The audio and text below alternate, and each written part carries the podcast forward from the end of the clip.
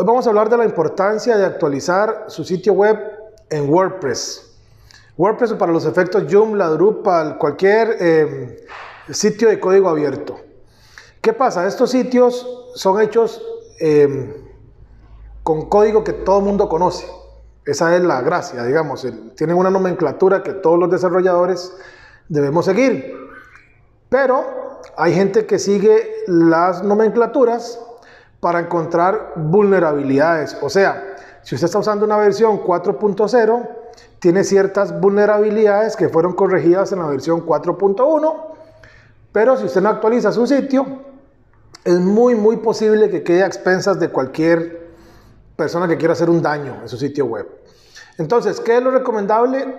Al menos una vez al mes estar actualizando a la última versión de WordPress. Generalmente hay una o dos actualizaciones en promedio eh, por mes y lo ideal es que estemos actualizando el sitio todo el tiempo. ¿Qué pasa si no lo hago?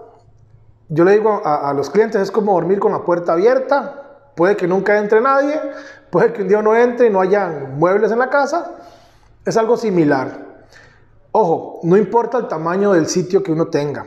Porque también me han dicho, no, mi sitio es muy pequeño, yo soy una empresa pequeña, a mí que me va a hackear. Ni siquiera es un proceso que se haga em, eh, manual, es un proceso automatizado. Se ponen robots, se ponen programitas a estar navegando la web, a identificar la versión de cientos o miles de sitios web con el objetivo de meter código malicioso. ¿Para qué? Para eventualmente a través de su sitio, con contenido legítimo, infectar los sitios web, eh, las, computadoras de sus visitantes. Otra cosa que suelen hacer es hacer eh, copias en, en, alguna dirección dentro de su sitio web de la página principal de algún banco, por ejemplo.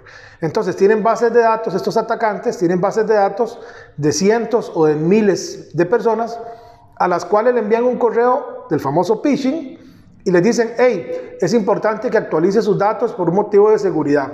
La persona que recibe el correo no se fija, da clic, viene a dar a su sitio web.com slash banco, no tienen malicia, no, no, no revisan, asumen que están en la página web del banco y en su sitio web, sin que usted muchas veces ni siquiera se dé cuenta, están entregándole a los atacantes información de eh, acceso de bancos, de contraseñas, y ojo, como las claves generalmente, por más eh, que usted dijiste la clave correcta, nunca va a pasar nada porque es una página fraudulenta. Lo que la gente hace es que intenta con una clave. Ah, esta no es. Intenta con la segunda que usa. Intenta con la tercera. Y así le regalan al atacante tres, cuatro, cinco contraseñas diferentes que ellos después pueden venir y utilizar para tratar de entrar a sus cuentas de correo, de Facebook, de Twitter y exigirle a cambio un rescate. Todo esto parece de película, pero es lo que sucede realmente cuando uno no actualiza el sitio web eh, en WordPress y lo deja ahí a la buena de Dios.